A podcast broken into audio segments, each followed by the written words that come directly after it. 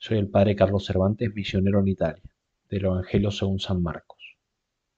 En aquel tiempo se acercó a Jesús un leproso, suplicándole de rodillas, Si quieres, puedes limpiarme. Sintiendo lástima, extendió la mano y lo tocó diciendo, Quiero, queda limpio. La lepra se le quitó inmediatamente y quedó limpio.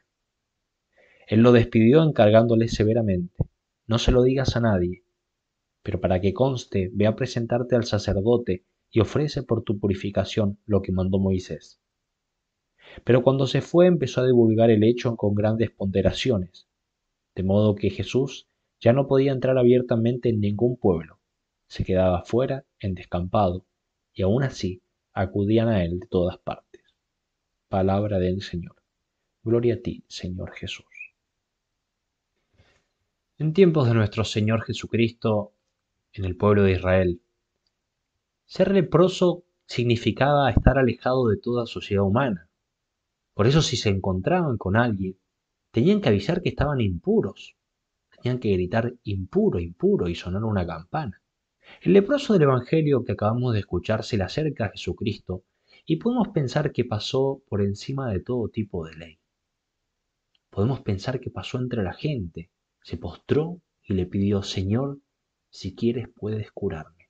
Una oración llena de fe y delicadeza. Hermosa oración la del leproso, que muestra su gran confianza y su esperanza ante el poder de Jesucristo. Él cree verdaderamente en el poder del Señor. Seguramente ha oído hablar de este taumaturgo que hace milagros y le llevaba la fuerza de la necesidad y la esperanza a encontrar a Jesucristo, a postrarse ante Él. Cristo, ante esta estampa de fe y dolor, le tocó y dijo, quiero, queda limpio. En la época de Jesucristo, esta enfermedad era atribuida a los propios pecados. La lepra era considerada como un golpe, un azote de Dios, y por eso en este milagro, en la realización de este milagro, brilla de una manera particular el poder y la misericordia de nuestro Señor. Ahora bien, queridos hermanos, en la figura de este leproso debemos vernos también nosotros, ya que nosotros, todos nosotros, de una u otra manera tenemos lepra, debemos ser curados. Sufrimos de cierta lepra, lepra de los propios pecados, que es la lepra del alma, los defectos, la debilidad, nuestras propias limitaciones, también la dificultad de, de avanzar en el camino de la santidad de la manera correcta. Todos nosotros estamos representados en el leproso.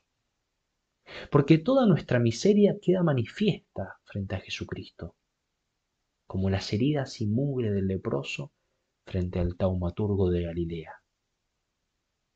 Y en el Evangelio vemos cómo el leproso manifiesta su herida y pide el remedio. El Señor le extiende la mano y lo cura. Así también, queridos hermanos, nosotros debemos acercarnos a Jesucristo y pedir que cure nuestra lepra, como lo hizo el leproso del Evangelio.